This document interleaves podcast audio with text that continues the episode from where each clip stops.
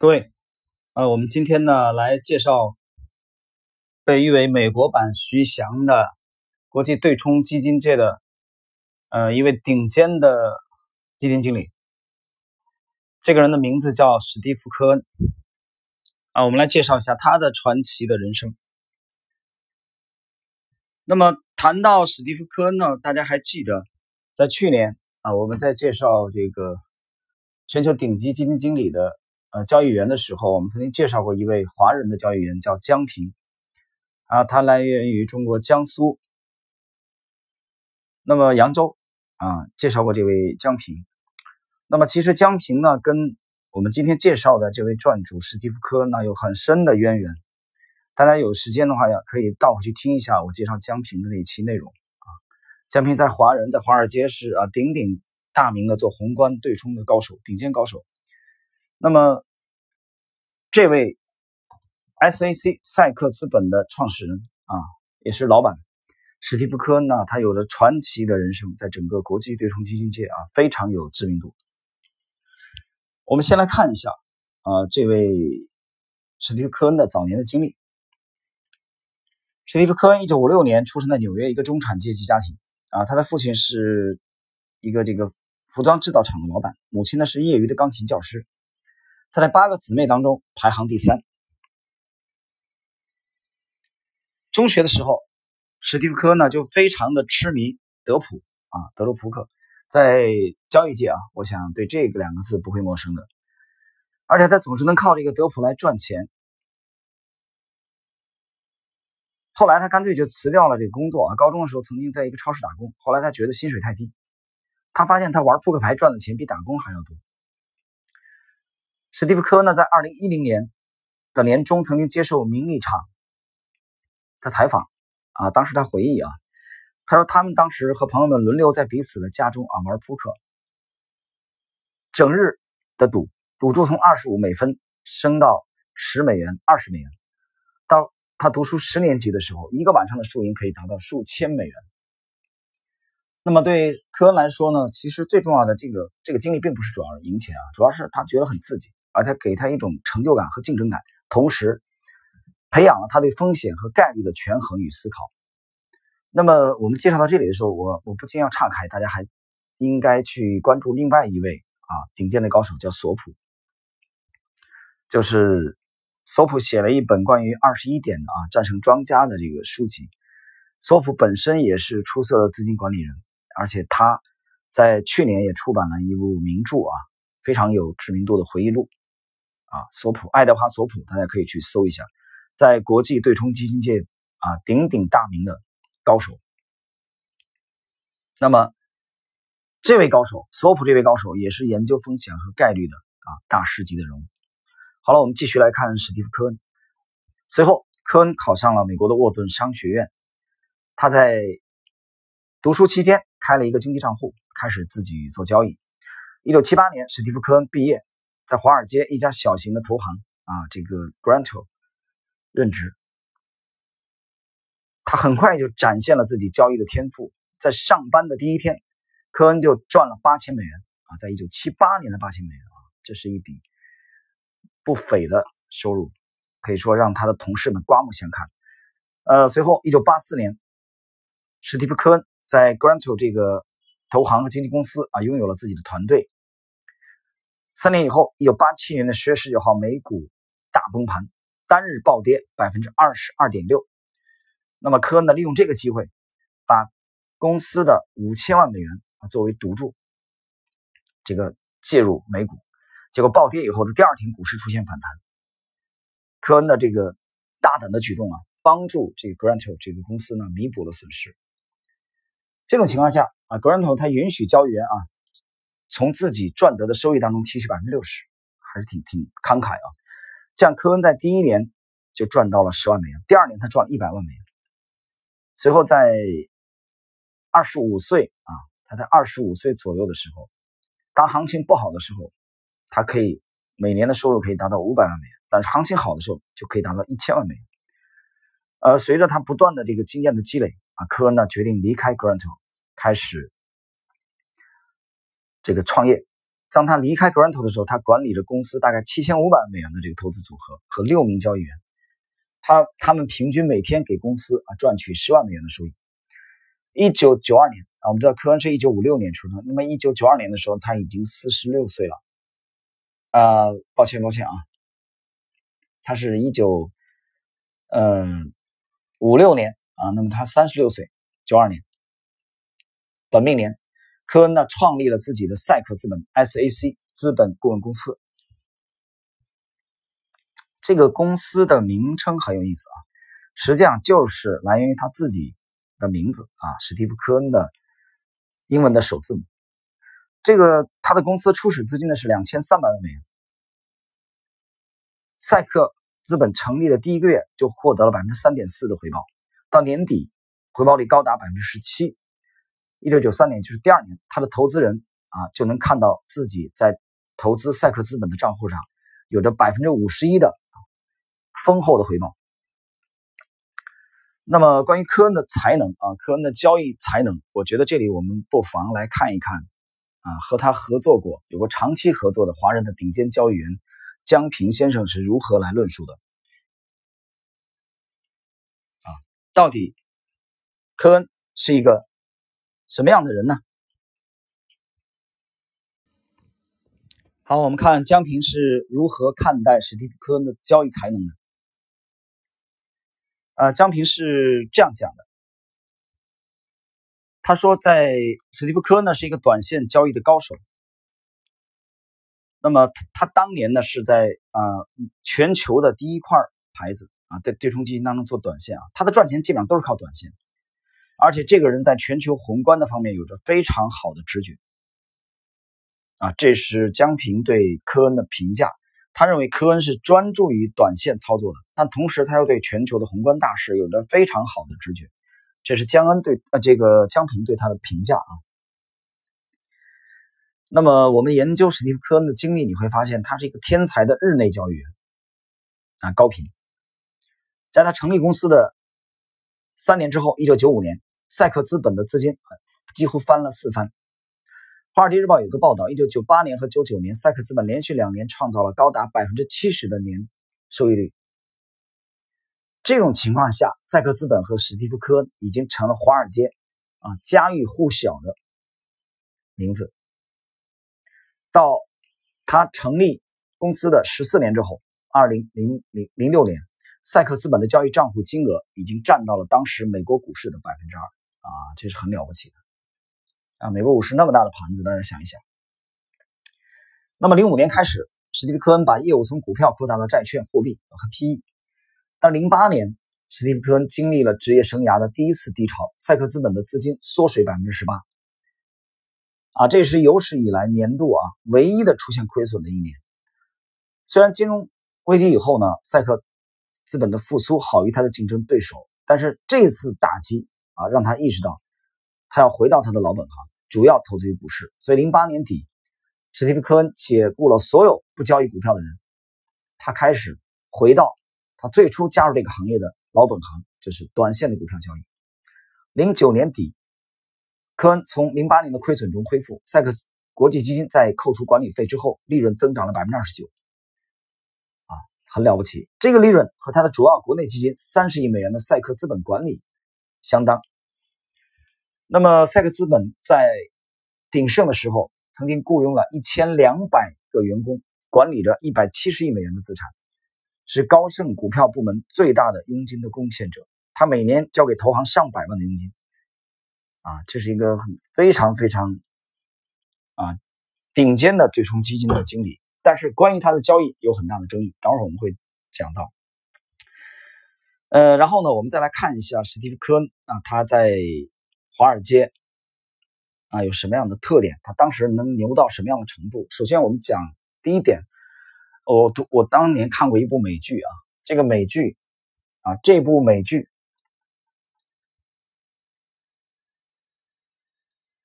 这个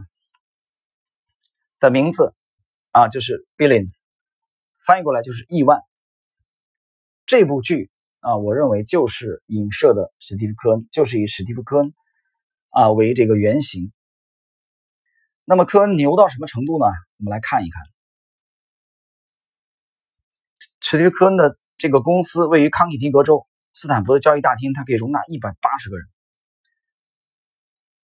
那么其中有一百位就是投资基金经理，他的日均交易的量达到了一亿股啊，占每股总交易量的百分之一，最高达到百分之二。那么他们持有股票的这个时间通常一般是两天到三十天啊，你就知道了，他是一个偏短线的交易者，而且他的收费高的惊人，他每年对客户的管理费收取啊，每年年费管理收益收取百分之三，收益的部分提成。百分之五十，就跟客户是五五分，啊，这个很少见，因为在美国这个资本管理界，一般的就是年费百分之二，收益提取百分之二十，啊，国内的公募基金，我们公积金公国内公募基金也是这样啊，私募提的就就这个这个啊，这个先不谈吧。同时，科恩呢，在十八年以来，从成立十八年啊，他一九这个九二年成立，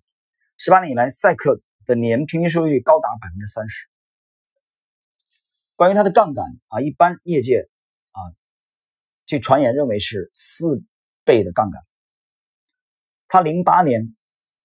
赛克成立这个基金以啊，零八年以来是他九二年啊，零八年是九二年成立以来的唯一亏损的一年啊，当年亏了接近百分之十九。而且科恩一个人他贡献了公司总利润的百分之十。早年的时候，他个人的贡献占赛克收益的百分之五十啊。这真的是一个牛人啊！这样出色的人，出色的业绩，那么是完全是基于天赋吗？很有意思，我们来看一看，为什么他被称为美国版的徐翔？由于科恩的这个这个赛克资本的业绩太这个出类拔萃了啊，所以总是有人质疑他是怎么样做到在长达二十多年的时间里大幅度的超越同行。所以美国的这个证券交易委员会啊，S。SEC 呢一直一直对此保持质疑，所以他们一直觉得怀疑他有问题。那么零四年的时候，当时的老虎基金创始人朱利安·罗伯逊，我们之前曾经有过介绍，他觉得科恩进行了某些交易可能不恰当啊，但是他也就啊也就谈到这里，没有展开谈。零九年底的时候，科恩的前妻帕特里夏，他曾经爆料说科恩涉嫌内幕交易。离婚二十年以后，这个帕特里夏呢指控科恩。啊，在两个人办理离婚期间，隐瞒了五百五十万美元的资产，并称科恩在一九八六年担任这个 Grant 的交易员的时候，在通用电气收购 RCA 这个案中呢涉及内幕交易，而且科恩通过内幕消息获得了大量的非法收益。二零一一年三月份，美国下曼哈顿区的地区法院驳回了啊这个这一案，称为称帕特里夏的指控呢仅仅是猜测。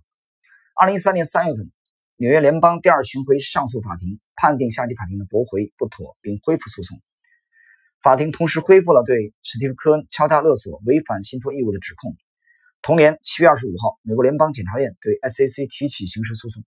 指控该公司肆无忌惮的鼓励内幕交易。起诉书中提到，一九九九年到二零一零年，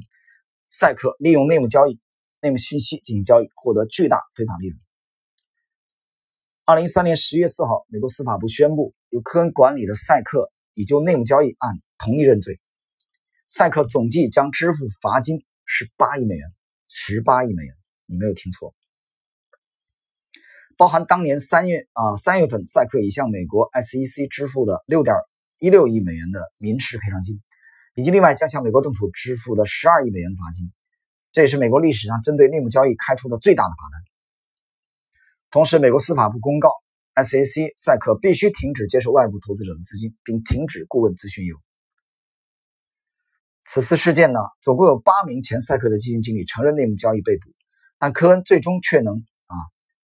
这个独善其身，只是被美国 SEC 指控未能有效监督员工。其中一个重要原因是没有科恩参与内幕交易的直接证据。啊，但是不管怎么样，这么经过这样的打击，赛克呢？啊，已经没有办法再回到历史舞台了。所以这种情况下呢，科恩呢，他就打造了他自己的家族式管理公司啊，这个 Point，这个七十二，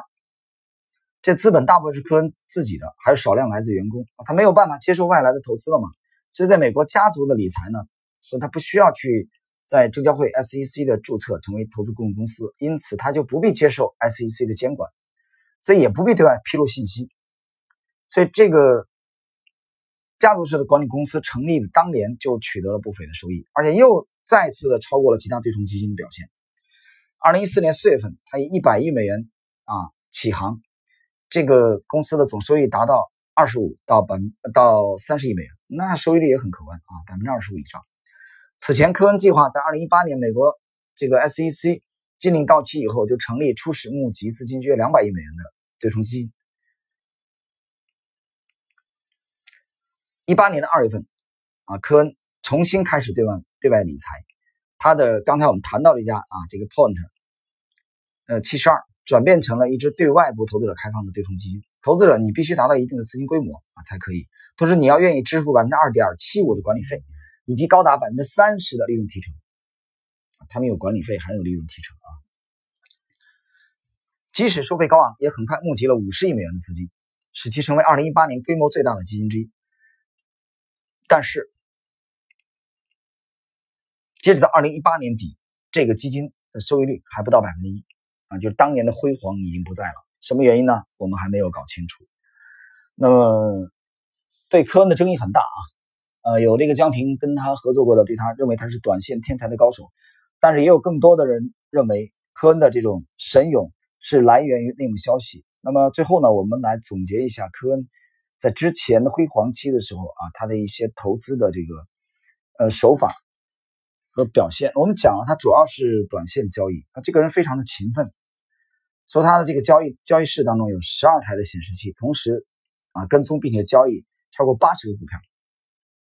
每个周末，史蒂夫·科恩都会和他的投资经理通话，他给经理规定，必须在五分钟之内陈述他们对未来一周的投资想法。科恩呢会根据这个方案的风险评级进行决策啊，只给你五分钟，不许超过五分钟。他就要求你非常简练。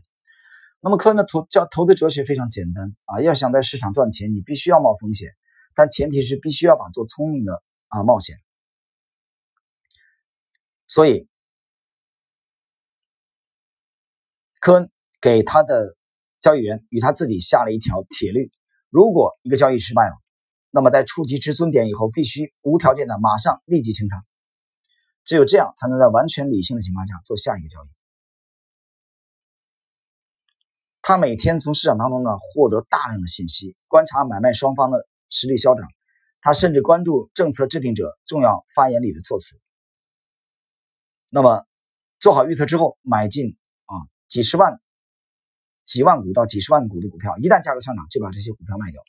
做空的时候也采用同样的策略。其实我们这里可以看到啊，它其实就是一个典型的高频的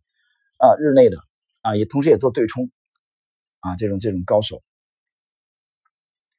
然后它有几个特点，第一个就是它非常关注市场啊，对日内啊，对这个盘感非常强调。第二，他对风险非常看重，这个和他早年这个德普啊、德鲁普克的这个呃经历啊是有相当的这个关联。然后第三。零五年开始呢，科恩开始多元化经营了。他不但因为股票做得好嘛，开始膨胀了，啊，开始这个什么都搞，比如说债券也搞，货币也搞，PE 也搞。到零八年，科恩是觉得这不行，这玩意儿不好玩，这总亏钱，还是要回到老本行，专注，所以把其他全部砍掉，专心致志的回归短线的股票交易。然后呢，关于信息这一块啊，科恩在华尔街有广泛的人脉啊。来搜集各种各样的信息渠道，他把这些信息整合到赛克资本，他的这个手下，通过对这些海量信息的啊这个筛除啊，进行最高效率的这个比对选择，同时形成他们的决策啊，去进攻去狙击哪些标的啊，无论是做多还是做空，无论是用杠杆还是不用杠杆。所以，我们整个看他的这个风格啊，是一个是一个，呃，愿意承担一定的风险，高频交易，但是呢，大家看到了，经过了辉煌的年代以后啊，科恩至少到一八年底的时候，我们现在还没有最新的一九年的数据啊。到一八年底的时候，赛克资本啊，史蒂夫·科恩曾经被称为疯狂的赚钱机器，他的神勇已经不复当年。呃，那么到底是不是因为内幕交易啊？比如说啊，我们非常忌讳的啊，inside information，这个我觉得见仁见智啊，大家可以有各自的看法。但是不管怎么样，有一点，在这个行业要长久的生存，可能我们觉得十年还不够，或者二十年也不够，得出这个结论来。因为如果你是靠内幕交易，也可能会持续二十年甚至三十年。但是如果你是这么做的话，终有一天会败露。比如说啊，非常传奇的啊，中国的那个涨停板的总舵手，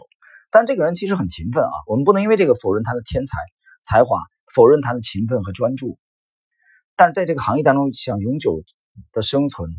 一定得远离内幕交易啊，一定得靠公开的